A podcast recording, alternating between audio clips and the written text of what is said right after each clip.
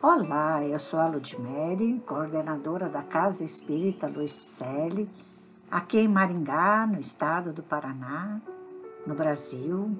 Estamos fazendo a leitura do livro Renovando Atitudes, que constam mensagens ditadas pelo Espírito Hamed ao médium Francisco do Espírito Santo Neto. Hoje o episódio intitula-se Um Impulso Natural. Hamed busca hoje fazer a interpretação com reflexão do capítulo 12, item 3 de O Evangelho segundo o Espiritismo e vai tecer seus comentários na esperança de que nós possamos renovar as nossas atitudes sob a inspiração de nosso Senhor Jesus Cristo. Ele tem como objetivo fazer com que estudemos, para que também reflitamos sobre a profunda sabedoria do Mestre, emérito conhecedor da psique humana, a qual ele, Jesus, sabia ser a fonte das causas reais dos sofrimentos.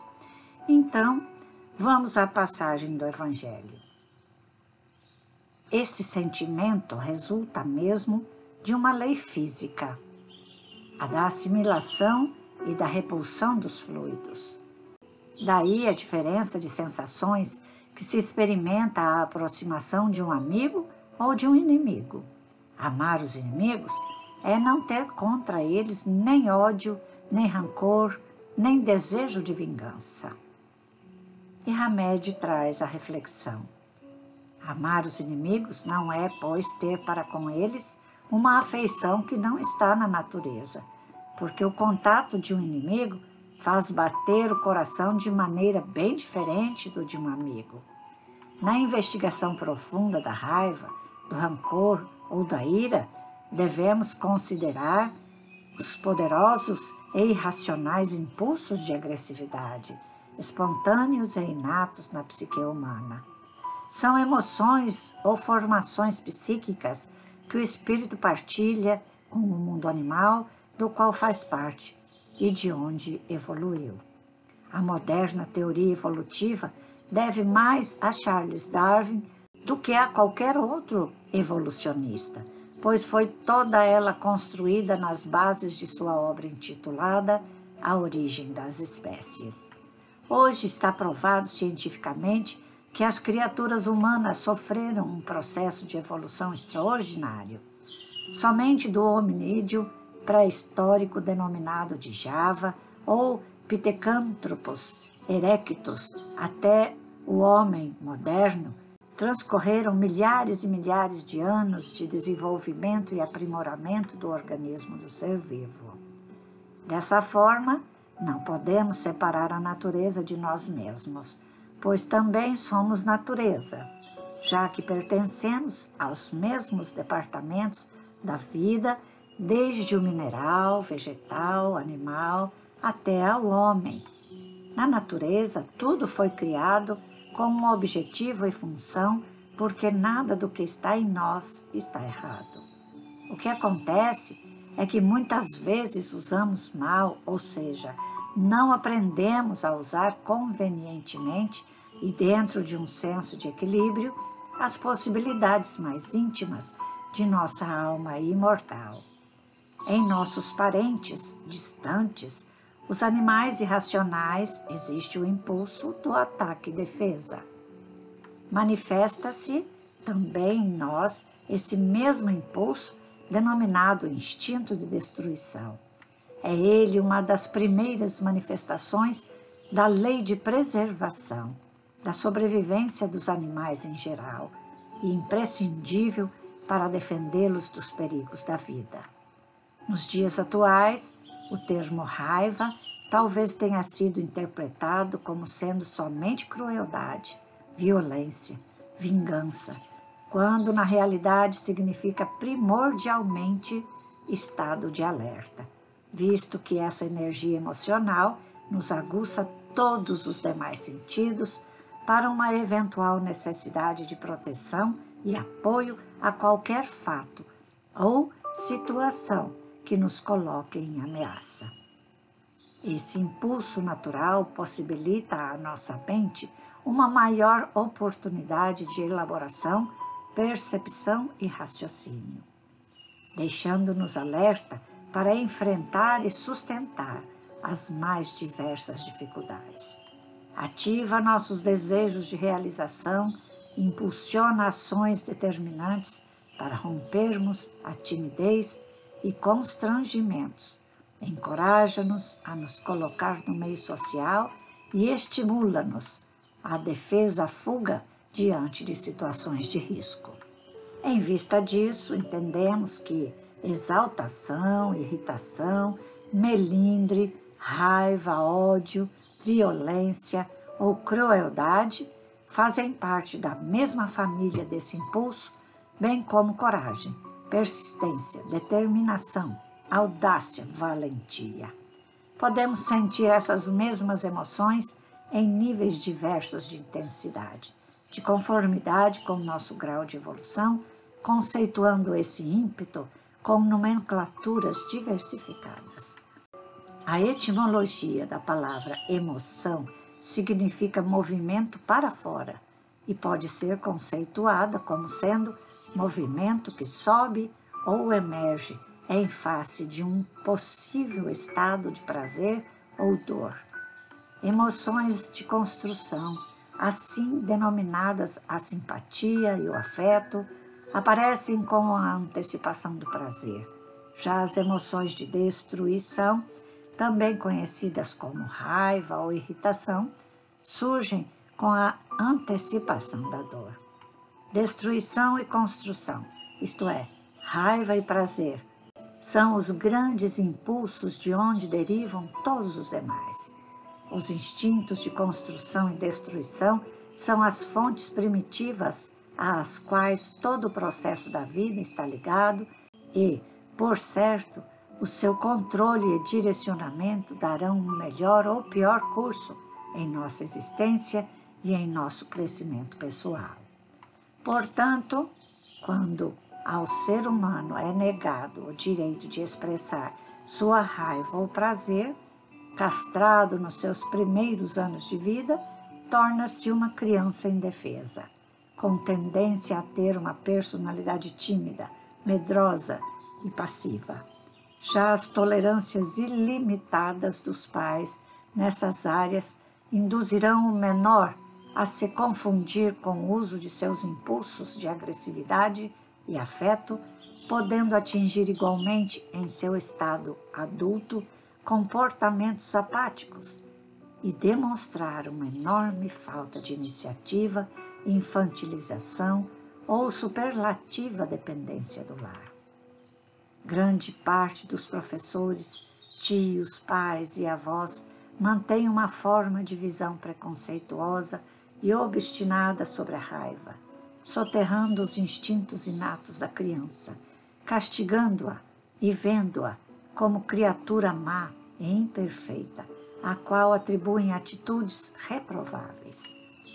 Por acreditarem que tais energias emocionais sejam completamente condenáveis inadmissíveis é que forçam os pequenos a ser, a qualquer preço, adaptados e bem comportados, à maneira deles. Isso irá gerar mais adiante posturas de isolamento e distanciamento dos adultos por lhes ter sido negado o exercício de aprender a comandar suas mais importantes e primitivas emoções. Na contenção da raiva no adulto, notamos o escoamento do instinto para outros órgãos do corpo físico, surgindo assim a somatização com o aparecimento neles dos primeiros sinais de doença, pois para lá que a energia reprimida se transferiu e se localizou. Em outras situações, as manifestações do descontrole dessas energias geram crises de fúria, predisposições ao suicídio, apatias, acerbações sexuais, paralisias histéricas, sentimentos de culpa, fobias e outros tantos transtornos espirituais e mentais. Todas as vezes que somos incomodados ou defrontados com agressores o impulso de raiva vai surgir. Ele é automático, é nosso estado de alerta que nos vigia e que nos defende de tudo aquilo que pode nos comprometer ou destruir. Nas criaturas mais amadurecidas, contudo, os impulsos instintivos moldaram-se à sua mentalidade superior e elas passaram a controlá-los, canalizando-os de forma mais adequada e coerente. Esses dois impulsos fundamentais, o prazer e a raiva, nestes mesmos indivíduos, foram depurados em seus estados primitivos. Atividades eróticas e violentas, e transformados nas atividades das áreas afetivas e de iniciativa com determinação. Essencialmente, porém, é preciso dizer que o ato de transformação do impulso de destruição não requer a anulação ou extinção dele em nossa intimidade, e sim o aprendizado de transmutá-lo observando o que diz literalmente a palavra transformação, oriunda do latim trans, quer dizer através de, forma o modo pelo qual uma coisa existe ou se manifesta. E atio, ação, entendemos então, por fim, que através de novas ações mudaremos as formas pelas quais a raiva se manifesta, sem todavia aniquilá-las ou exterminá-las. Com essa visão, a proposta salutar de canalizar e sublimar a agressividade é promover-nos profissionalmente, criando atividades educativas, usando práticas do esporte e outras tantas realizações. Todos aqueles que se dedicam às atividades nas áreas da criatividade, como poetas, pintores, oradores, escultores, artesãos, escritores, compositores e outros, fazem parte das criaturas que direcionam seus impulsos de agressividade para as artes em geral, sublimando-os. Por sua vez, o que se exercitam fisicamente constituem exemplos clássicos daqueles que escoam naturalmente para o esporte sua energia de raiva. Outros tantos a transformam, redirecionando-a para as atividades junto aos carentes, nas obras e instituições de promoção e assistência social. Quando as crianças insistirem em cortar, destruir, quebrar, arrancar, esmagar, torcer, bater ou amassar, estão apenas manuseando suas emoções emergentes de raiva ou seus impulsos agressivos para que saibam usá-los no futuro com controle e conveniência.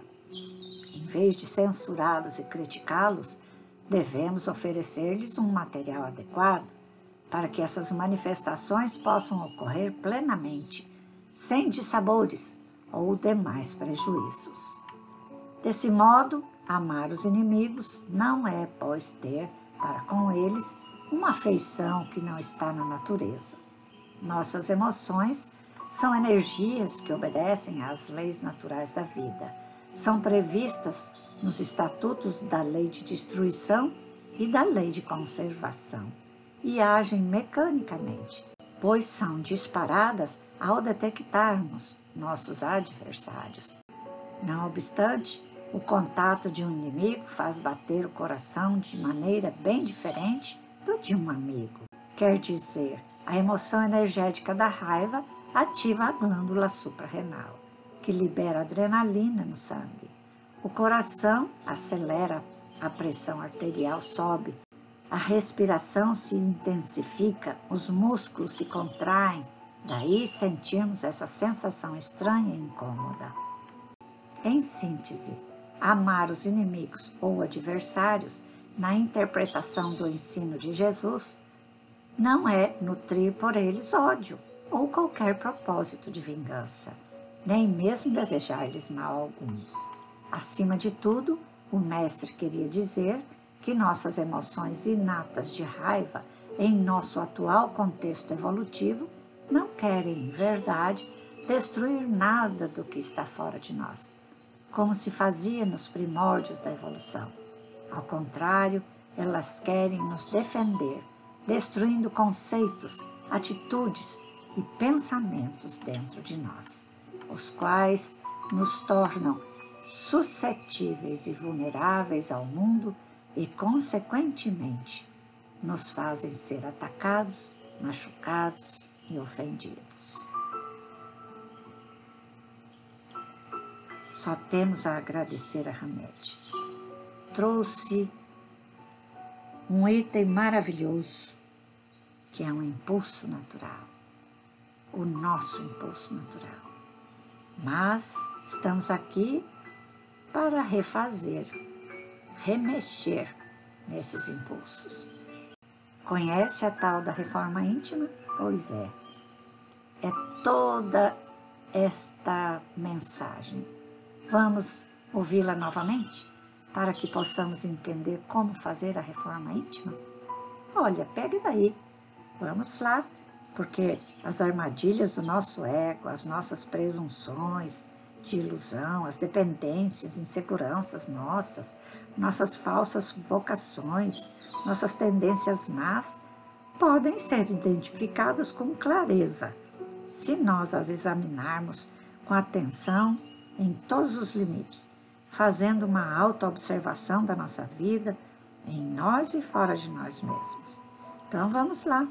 Esse livro tem a intenção de contribuir para que todos nós possamos reflexionar sobre os porquês das atitudes humanas, a fim de podermos entendê-las em seus diversos matizes comportamentais e, como consequência, melhorarmos a nós mesmos, reconstruindo-nos ou transformando-nos interiormente para que o reino dos céus se identifique em nós e em toda a humanidade. Visite nosso site www.celpifempicele.com.br. Te aguardo por lá para que possamos fazer este levante das nossas atitudes e nos ajudarmos uns aos outros para voltarmos ao Pai Maior com mais sabedoria. Grande abraço.